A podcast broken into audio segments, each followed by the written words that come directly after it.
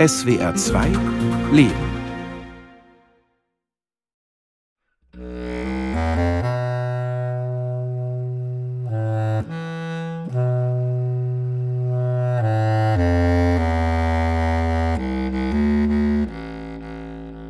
Wenn ich die 59 Jahre meines Lebens so zurückdenke, dann hat es wenig Momente gegeben, wo Leichtigkeit, Freude und Glück mir einfach zufielen. Einfach mal spazieren gehen in der Natur, unbelastet, das geht bei mir gar nicht. Irgendwann unterwegs, da kann der Himmel noch so blau sein, kommt plötzlich irgendein Gedanke und dann ist diese Last wieder da. Hanna Fischer wurde 1961 geboren. Sie ist Künstlerin, Jüdin. Viele Verwandte wurden im Holocaust ermordet. Claudia Hartwig wurde 1954 geboren. Ihre Eltern, Onkel und Tanten waren begeisterte Anhänger des Nationalsozialismus. Für mich ist es der Schatten, der auf unserer Kindheit lag, der Schatten unserer Herkunftsfamilie, der gesellschaftliche Schatten, der durch Antisemitismus in die Welt kommt und durch Rassismus. Es gab so etwas wie eine Schwermut, einen Hang zu Suchtverhalten und wenig so Menschen, die einfach nur das Leben genießen konnten, sondern es war wie ein tiefer, dunkler Schatten. Für mich auch.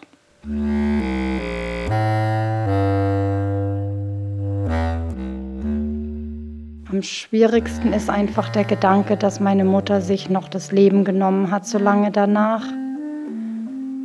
Es gibt irgendeinen Bereich in mir, der ist ständig traurig, hat ständig Schmerz, hat viel Angst, manchmal auch Wut. Hanna Fischer heißt in Wirklichkeit anders. In Zeiten von zunehmendem Antisemitismus und rechtem Terror möchte sie nicht identifiziert werden.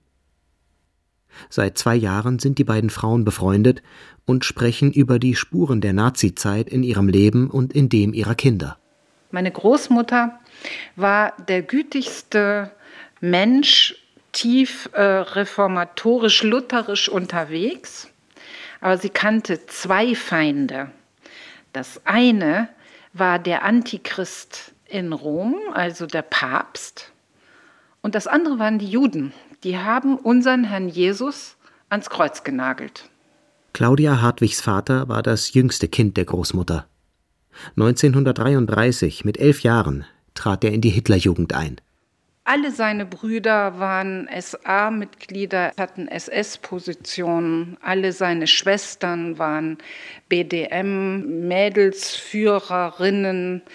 Alle haben auch in diesem politischen Milieu eingeheiratet. Es gibt nicht einen einzigen Menschen, nicht einen, der entweder neutral oder links war. Sie waren alle Nazis. Nicht nur bis zum Ende des Zweiten Weltkriegs, sondern bis ins hohe Alter blieben Claudia Hartwigs Angehörige ihrer Gesinnung treu. Ihre Familientreffen nannten sie Sippenfeste. Ich merkte auf einmal, dass zum Beispiel die Fahne hoch, die Reihen fest geschlossen, SA marschiert, auf dem Geburtstag meiner Großmutter gesungen wurde. Ich habe als Kind das begeistert mitgesungen. Und dann stelle ich irgendwann mal fest, was das für Lieder sind. Und mit 15 stelle ich das fest und ich habe mich gefühlt, als wenn ich aus dem Paradies der Kindheit geworfen werde. Und ich war so enttäuscht und so traurig und so wütend. Also ich war vor allen Dingen mein Leben lang wütend, dass sie mich so getäuscht haben, dass ich an sie geglaubt habe und mich dann konfrontieren musste mit dieser Geschichte. Ich finde, dass gerade mein Großvater für mich immer eine sehr widersprüchliche Figur gewesen ist. Ronja Oppelt, Claudia Hartwigs Tochter, 31 Jahre alt, Schauspielerin. Die schönsten Erinnerungen, die ich habe, den großartigen Großvater, den ich habe und die Erkenntnis, dass er sich in dieser Zeit aktiv zum Nationalsozialismus bekannt hat.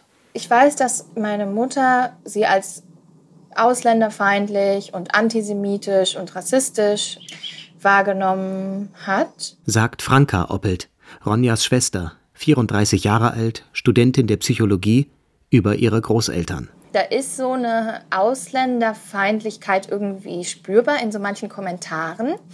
Aber das kenne ich von mehreren alten Leuten, dass es da so eine Ausländerangst gibt. Dass es nicht so normal ist, in einer Gesellschaft zu leben, die multikulturell ist. Als Kind weiß ich, ich bin da unglaublich gerne zu denen hingefahren. Mit diesen Büchern, mit der Schokolade, mit den Marzipankugeln, mit dieser Aufmerksamkeit, die sie uns geschenkt haben. Das ist ja bei mir schon der Fall, dass sie mir zumindest als Kind Geborgenheit, Sicherheit, Liebe so gegeben haben. Und dann plötzlich verkehrt sich das und dann guckt man in die Maske eines Ungeheuers. Zu Gast bei den Familienfeiern war auch Claudia Hartwigs Onkel Karl, der in den letzten Kriegstagen als hoher Nazi-Funktionär zwei Männer erschossen hatte, die er für Deserteure hielt. Und es gab eben auch Dokumente im Keller. Ich erinnere mich, dass ich Auge in Auge mit meiner Tante Else in dem Keller stand, wo die Gerichtsakten gegen meinen Onkel Karl waren. Der war 45 untergetaucht. Und als ich meine Tante Else gefragt habe, war er das? Hat er die beiden erschossen? Da sagte sie mit steinerner Miene, ich habe ihn nie gefragt.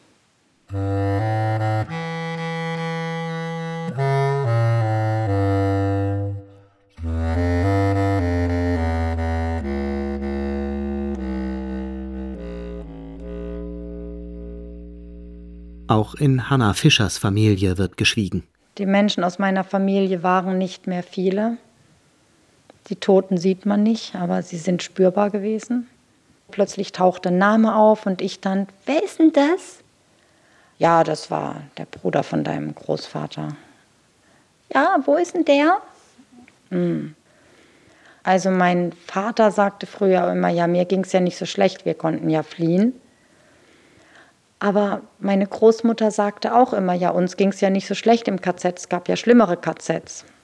Hm. Was habe ich davon als Kind aufwachsend in einer Familie, in der das Trauma überall um die Ecke guckt? Ich habe das immer gespürt. Wir haben doch nichts erlebt, außer eben Eltern, die was erlebt haben. In dem Sinne ist auch mein Sohn wieder jemand, der nur was erlebt hat mit einer Mutter, die was erlebt hat, die aber nicht das erlebt hat. Also früher, als, ich noch kleiner war, hat mir meine Mutter natürlich immer auch über unsere Familie erzählt. Aber die genauen Details, ähm, die habe ich nach und nach erfahren.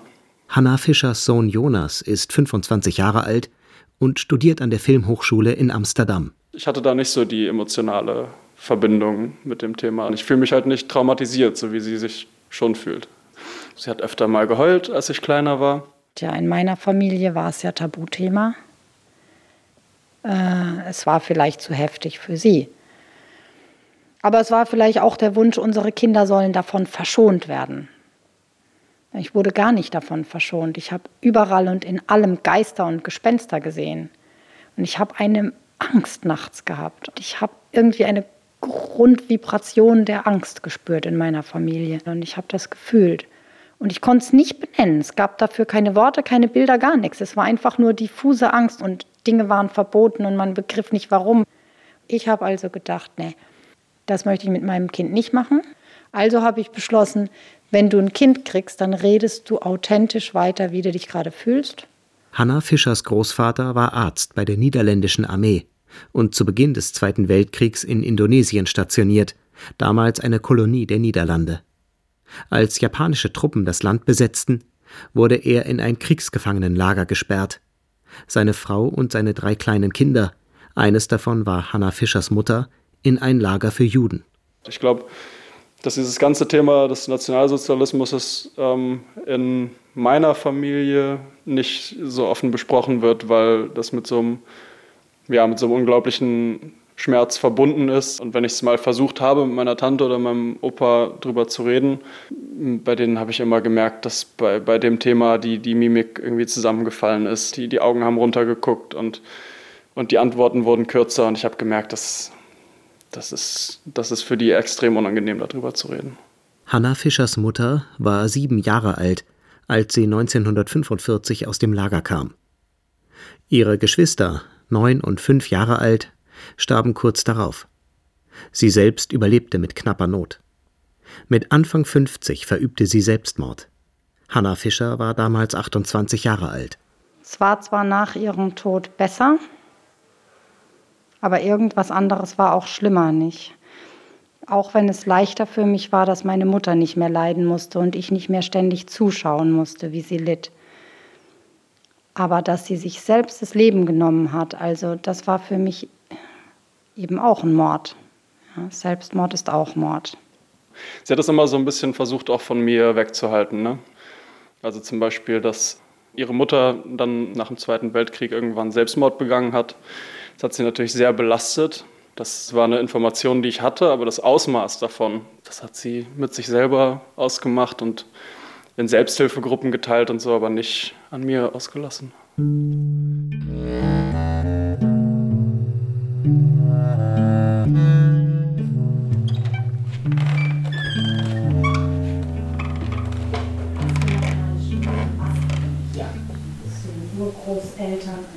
Zu einem Treffen mit Hanna Fischer hat Claudia Hartwig Fotos von ihrer Großmutter mitgebracht. Und hier ist sie umringt, da sind nicht alle Kinder drauf, aber von vielen ihrer Kinder, wo sie in den 30er Jahren in Mal ein Kolonialwarengeschäft hat. Alle sind ärmlich gekleidet. Noch ist das Dritte Reich nicht angebrochen. Da ist ihr Mann schon tot. Der ist gestorben, als mein Vater vier Jahre alt war. Und die haben sich immer so um sie rumgruppiert. Ihr ganzes Leben haben sie das getan. Ich sehe die Bilder und erstaunlicherweise, ich sehe da einfach Menschen. Ich sehe da einfach eine Familie. Und die wollten so gerne was gelten. Die Mutter von ihnen, die wollte einfach, dass ihre Kinder was gelten. Ein bisschen mehr gelten, als man sich vielleicht wirklich fühlte. Zu den Nazis gehen noch besser. Siegervolk ganz oben, oder? Wie siehst du das? Ich verstehe nicht, wie du das noch verstehen kannst. Also der, der Wunsch, eine Familie zu sein, der Wunsch hochzukommen, sich irgendwie was Besseres zu fühlen, aber die anderen mit dem Tod, mit der Folter, mit der Qual bezahlen zu lassen, da ist bei mir absolut eine Grenze erreicht, da kann ich nicht mehr. Ich kann dann nicht mehr. Ich erinnere mich, dass die Familie meines Großvaters eine sehr jecke Familie war, also karnevalistisch. Also da wurde sich viel verkleidet, da wurde viel gesungen und da wurde sich präsentiert. Wenn ich an meinen Vater denke, dann hat er meinem ersten Freund, der aus Ghana war, nicht die Hand gegeben. Und er hat zu mir gesagt, du bist ja sowas wie eine Partisanin und dich hätte ich im Krieg erschossen.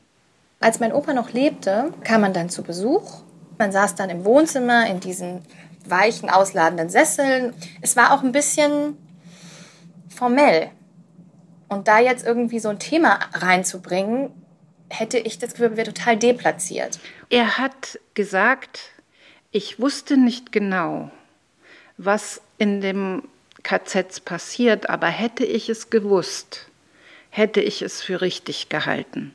Also damals. Er hat es nicht hinterher verteidigt, aber er hatte nie in seinen Schilderungen Platz für die Opfer. Er hat nie ein einziges Wort von Reue oder Bedauern gefunden. Und das ist für mich unverzeihlich. Du sagst, es ist unverzeihlich. Als Tochter eines Täters, der Unverzeihliches gemacht hat, sagst du, es ist auch unverzeihlich. Ich nicht. Meiner Familie ist ja das sogenannte Unverzeihliche angetan worden. Komischerweise komme ich aus meiner Not niemals raus, wenn ich das so sehe. Ist es wirklich etwas, was ich an die nächste Generation weitergeben will? Verbitterung, Unerbittlichkeit, Unverzeihlichkeit, Härte in Richtung Nazis? Was du sagst, löst bei mir einerseits eine Sehnsucht aus, aber ich weiß nicht, ob es bei mir genauso ist. Bei mir ist es eher befreiend, dazu zu stehen, aus einer Täterfamilie zu sein und das auch zu benennen. Deshalb habe ich auch noch Bilder mitgebracht, die du nicht hast. Mein Vater ist gestorben, meine Mutter ist drei Jahre später gestorben und dann haben mein Bruder und ich die Wohnung ausgeräumt. Und im äußersten Wäscheschrank haben wir gefunden, was sie versteckt haben. Und was sie versteckt haben, war das hier. Das ist Onkel Karl. Claudia Hartwig hält ein Foto in der Hand. Es zeigt ihren Onkel Karl im vertrauten Gespräch mit Adolf Hitler. Claudia, was möchtest du von mir? Wie würde ich am besten reagieren, damit du die Verbindung mit mir besser fühlst? Zum Beispiel, dass du mal sagst, das ist krass.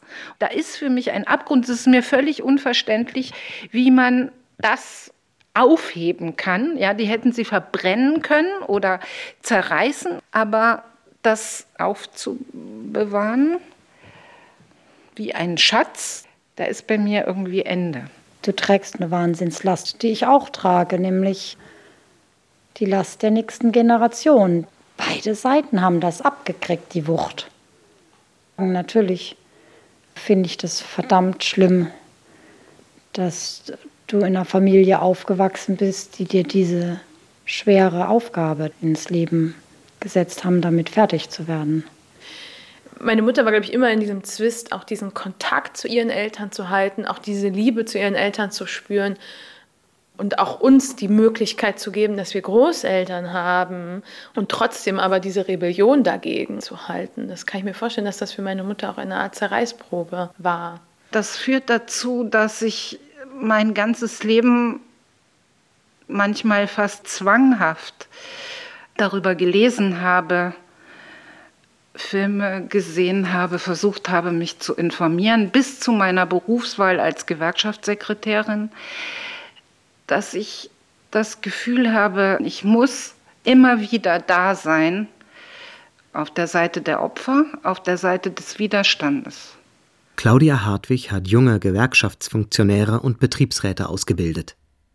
Ein wiederkehrendes Thema war der Einfluss von Rechtsradikalen in den Betrieben. In Schwerin versuchten Reichsbürger und Anhänger der AfD ihre Seminare zu stören. Sie zeigten sich auch auf den Straßen. Sie haben einen Fackelzug durch Schwerin gemacht, kurz nachdem ich dahin gezogen war. Und dann kamen wieder diese Lieder, die ich aus meiner Familie kannte. Und das ist für mich etwas, was wirklich unerträglich ist. Und wo wir dann mit 120 Menschen auf die Straße gegangen sind. Und ich konnte auch schwer ertragen, dass ich abends immer einen Kollegen oder eine Kollegin dabei haben musste, wenn ich nach Hause gegangen bin. Da gibt es ja eine ganz konkrete Gefahr. Ich kann nicht so wie du denken oder vorgehen. Ich gehe deshalb einen ganz anderen Weg. Es ist ein unendliches Leid auch, das mein Leben begleitet, aber kannst du vor dem Hintergrund verstehen, dass das nicht leichtfertig dahergesagt ist, wenn ich Verständnis habe, auch für die andere Seite. Also ich habe mich nicht verkrochen hinter dem Hass, weil es mir dann nicht gut gehen würde. Es ist überhaupt nicht heilsam für Leid oder für mein Leid oder für das Leid von Verfolgten, sich auf dieser Opferseite zu verschanzen in Schmerz, Trauer und Leid. Das geht ja gar nicht weiter. Das ist ja einfach eine verschlossene Türe. Die Türe geht nur auf, indem ich auch offenen Auges auf die andere Seite gucken kann und sehen kann, da sind auch Menschen.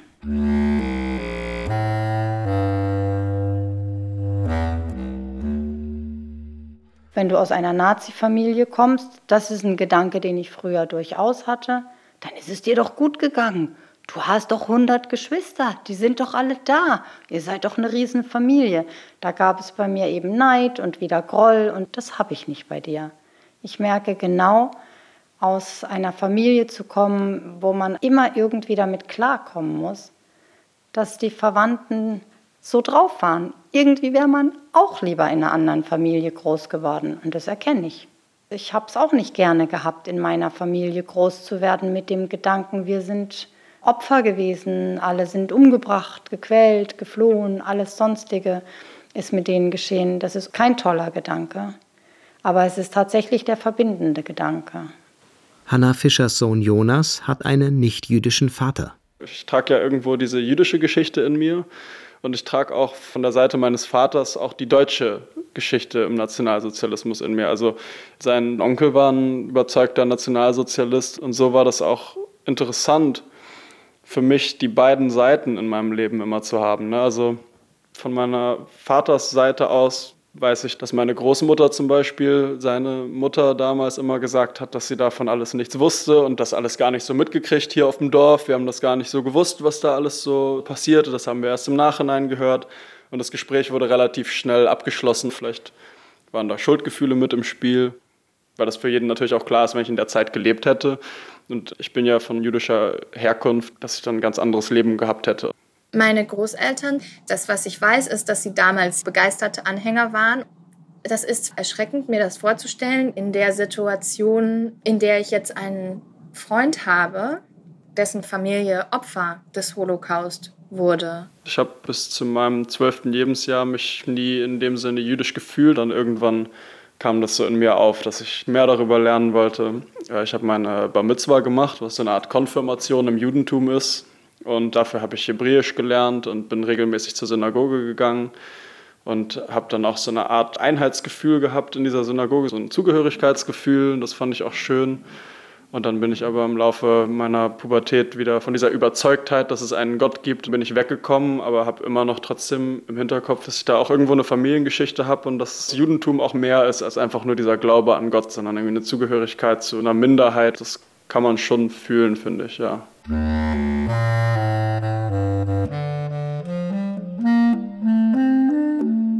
Franka Oppelt, Tochter von Claudia Hartwig und Enkelin überzeugter Nationalsozialisten, lebt heute in Tel Aviv zusammen mit ihrem israelischen Partner. Da wird es sehr persönlich für mich und anders spürbar, wenn ich ihm von meiner Familie erzähle und merke, das ist auch schwierig für ihn zu hören, weil er hatte einen Großvater, der aus Polen gekommen ist, äh, 1935 nach Israel und seine ganze Familie verloren hat, von denen keiner überlebt hat. Das ist in der Familie von jemandem passiert, den ich liebe und ich werde ein Teil von dieser Familie gerade. Mit dieser Geschichte.